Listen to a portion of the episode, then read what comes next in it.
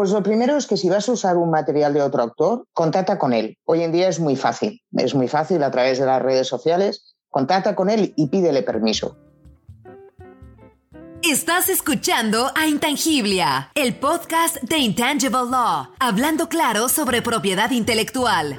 Démosle la bienvenida a su host, Leticia Caminero.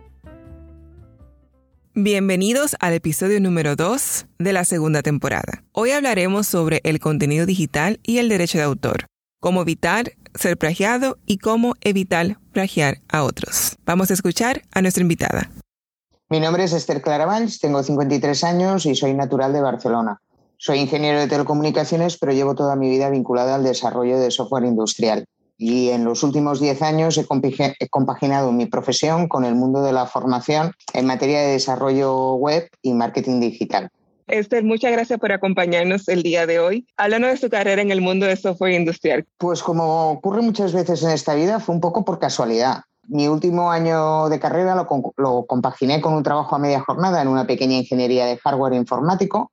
Tenía claro que ese no era un puesto, que era un puesto temporal, ya que no me ofrecía las perspectivas de, crecimiento que, uno tiene cuando, cuando está acabando la carrera universitaria. Y además coincidía que el hardware empezaba a llegar de China, con lo cual eh, era un trabajo que, que tenía poca salida. Poco antes de presentar mi proyecto final de carrera, le pregunté a mi director de proyectos si sabía de alguna empresa que, le, pudiera encajar en mi perfil y me recomendó una ingeniería de Barcelona que en aquellos entonces se dedicaba al desarrollo de, proyectos de automatización y de software, tanto para los sectores de industria como para el sector espacio, para la Agencia Espacial Europea.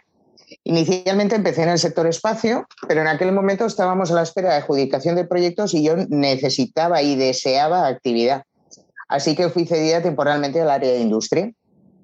Ahí fue cuando descubrí la parte que más me gusta de mi profesión y es el hecho de que un software puede hacer que las cosas se muevan, que se vuelvan reales y tangibles y que salgan más allá de la pantalla. Además, nunca hay dos proyectos iguales y eso es fantástico porque a mí la rutina me mata. Con lo cual nunca regresé al área de espacio. Lo que al principio resultó ser una decisión pasional pues se acabó convirtiendo en, toda una aventura, porque en aquellos entonces éramos muy pocas las mujeres que nos graduábamos como ingenieras, pero es que en el sector industria no había, todas se iban a banca o, a sistemas. De hecho, fui la primera mujer eh, como ingeniera en pisar algunas fábricas de España, de Brasil, de Argentina o Chile. Algunas de ellas no tenían ni servicios ni vestuarios, no podíamos hacer turno de noche el personal de la fábrica me miraba raro cuando me veían programando o con un destornillador en la mano o soldando un conector de un cable de comunicaciones.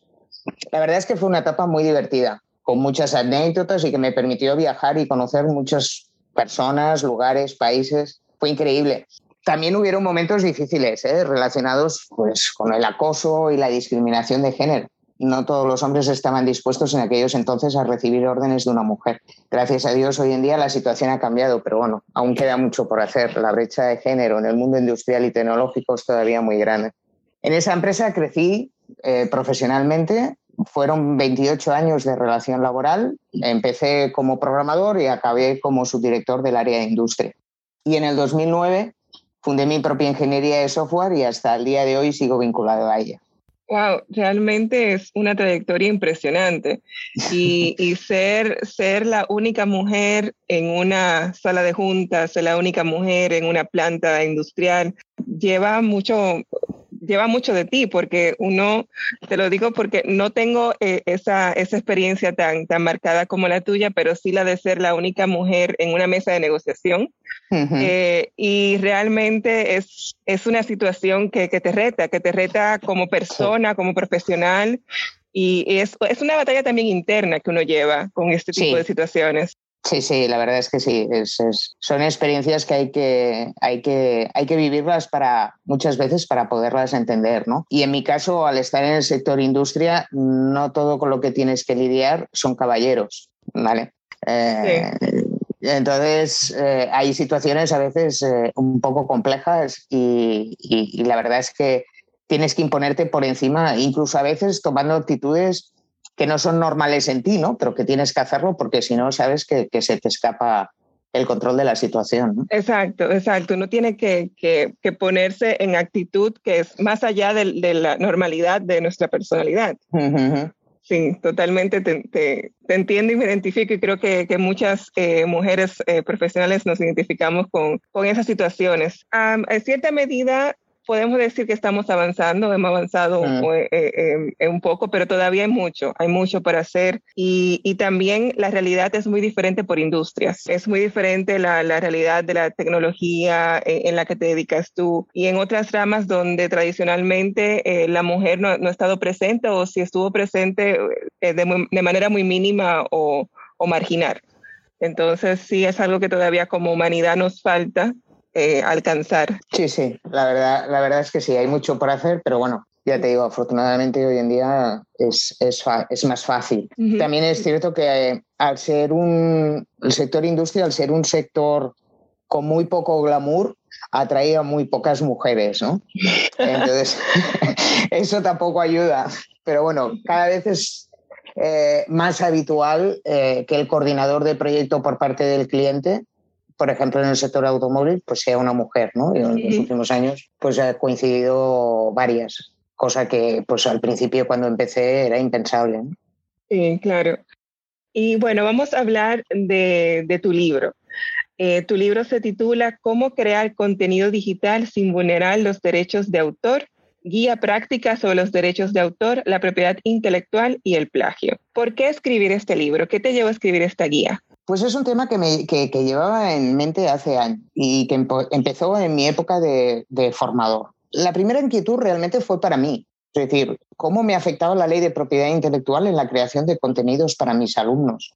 ¿Los podía publicar en redes sociales? Eh, ¿Los podía distribuir a los alumnos? Entonces ahí empecé un poco a investigar y, y a intentar conocer eh, la ley. Después el tema fue a más, viendo las prácticas de mis alumnos. Se me ponían los pelos de punta ver lo que hacían y la ignorancia con que lo acometían. Tienes que tener en cuenta que, que, la mayoría de mis alumnos eran personas adultas que querían construir su propia web para sus negocios. Entonces, lógicamente, pues querían decorarlas con imágenes, con logos, colgar referencias de sus clientes. Y ahí fue cuando descubrí que pretendían usar imágenes que aparecían en los resultados de Google sin más, o incluso copiar textos enteros de otras webs o trabajos de terceros sin solicitar permiso alguno. Eso me llevó a incluir en el curso un capítulo dedicado a propiedad intelectual y derechos de autor. Tengo que decir que fuera totalmente fuera de programa, porque el programa que me pasaba a la escuela no aparecía. Y añadí también algo sobre la ley de protección de datos, que en aquellos entonces no estaba tan, tan desarrollada como ahora. Han ido pasando los años, la verdad es que tenía el borrador, no, no me atreví nunca a, a, llegar a publicarlo porque al final yo no soy profesional de la ley, pero pensé que los conocimientos que, que yo había adquirido en, en, el proceso de publicación de contenido digital, igual que me habían sido útiles a mí, pues podían ser útiles a otras personas. Y, ahí, y eso es lo que me motivó a, a, publicar. Claro, porque muchas veces los abogados pecamos de, de tecnicismos. Escribimos eh, artículos, libros para abogados y no necesariamente para las personas que están en la práctica, trabajando, creando, innovando. Y este tipo de guías creo que tiene esa ventaja que otro tipo de documentos eh, escritos por abogados, profesionales del derecho no tienen, que tú tienes eh, lo empírico, la práctica y lo pusiste qué me sirvió a mí y qué aprendí yo y cómo ustedes pueden aprender de esa práctica que yo tengo años realizando. Exactamente, esa era un poquito la idea, compartir eh, esa experiencia. Claro, claro. Y en tu libro tú hablas de los tipos de licencias. ¿No puedes decir primero qué es una licencia y, cuáles son los tipos que mencionas dentro de, tu libro? Una licencia no deja de ser una autorización formal que el autor de una obra concede al usuario para que éste la utilice siempre y cuando acepte las condiciones impuestas por el autor. Entonces, en, en mi libro hablo principalmente de la, de la, licencia Creative Commons, copyright y dominio público, aunque también nombro otras licencias como copyleft o, la, o más específicas de determinados sectores como la GNU GPL de software, el arte libre o Coloruris. Y de todas estas licencias, ¿hay una que tú entiendes que es ideal para algún tipo de, de producto o de los productos que tú has trabajado? ¿Cuál tú entiendes que ha sido la ideal para, para tu industria, para lo, a lo que te dedicas? Pues no creo que haya una licencia ideal para todos los casos. Creo que cada una tiene su, su propio espacio.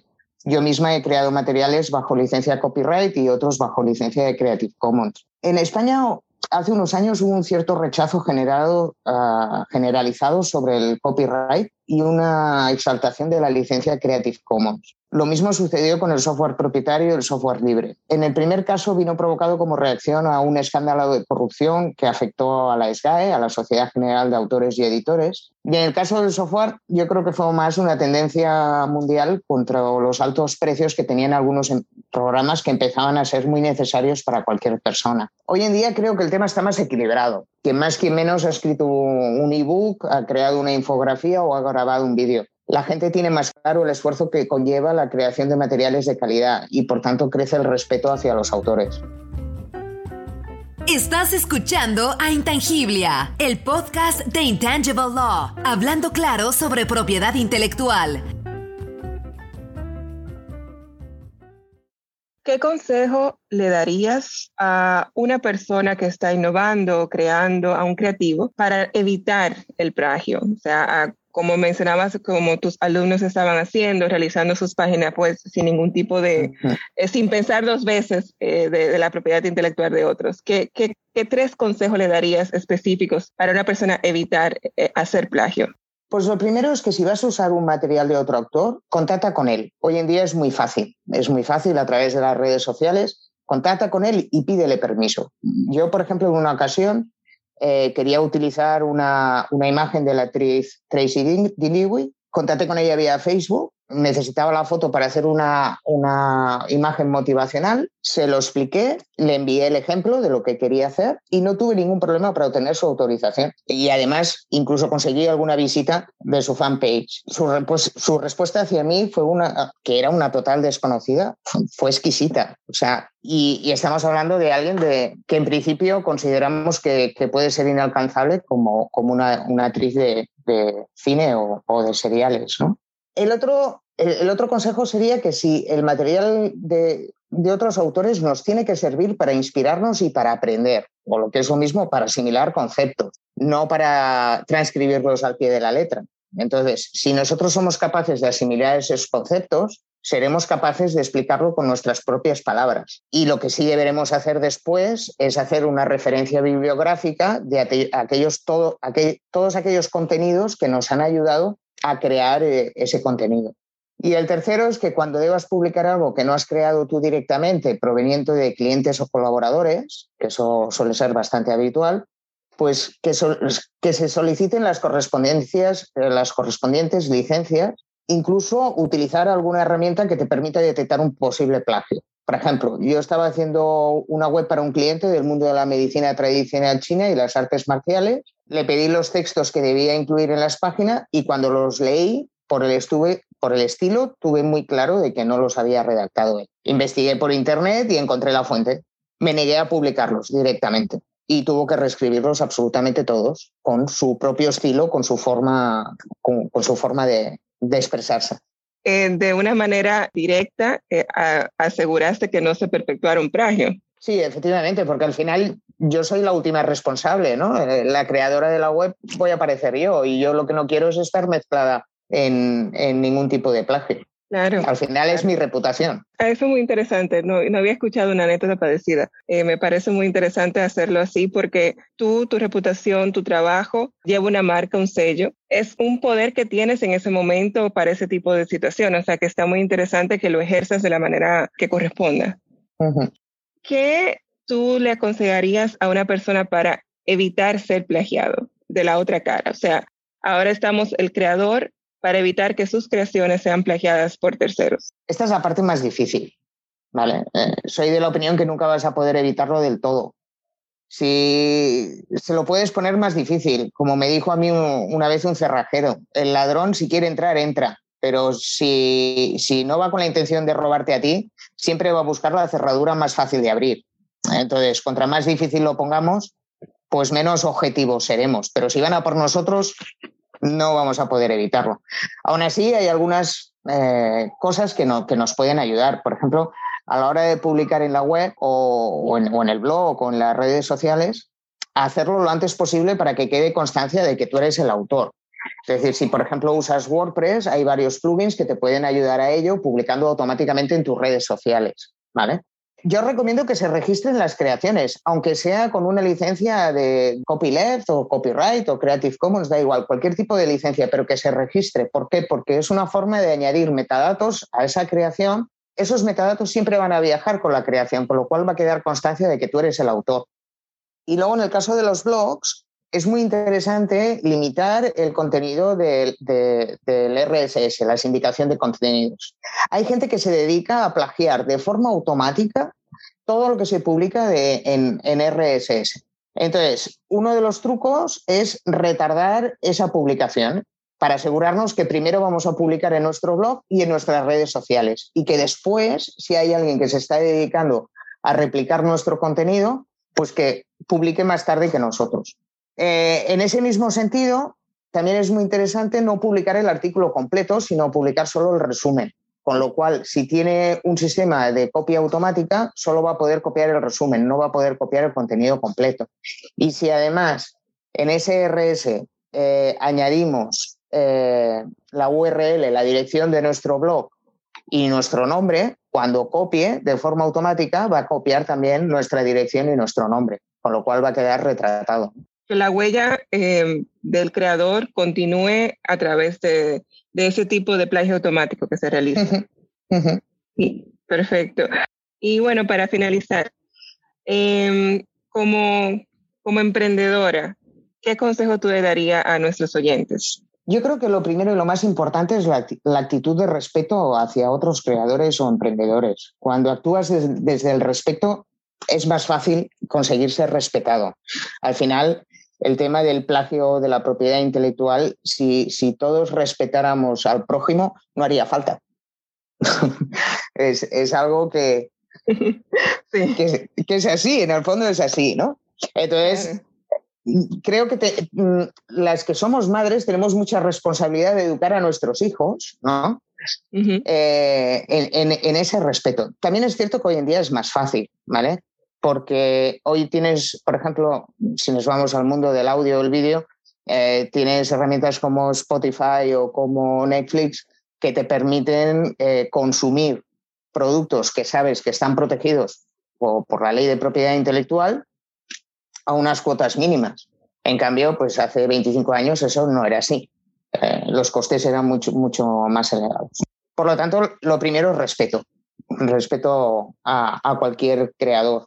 Lo segundo, obviamente, es que lean mi libro. claro, totalmente de acuerdo.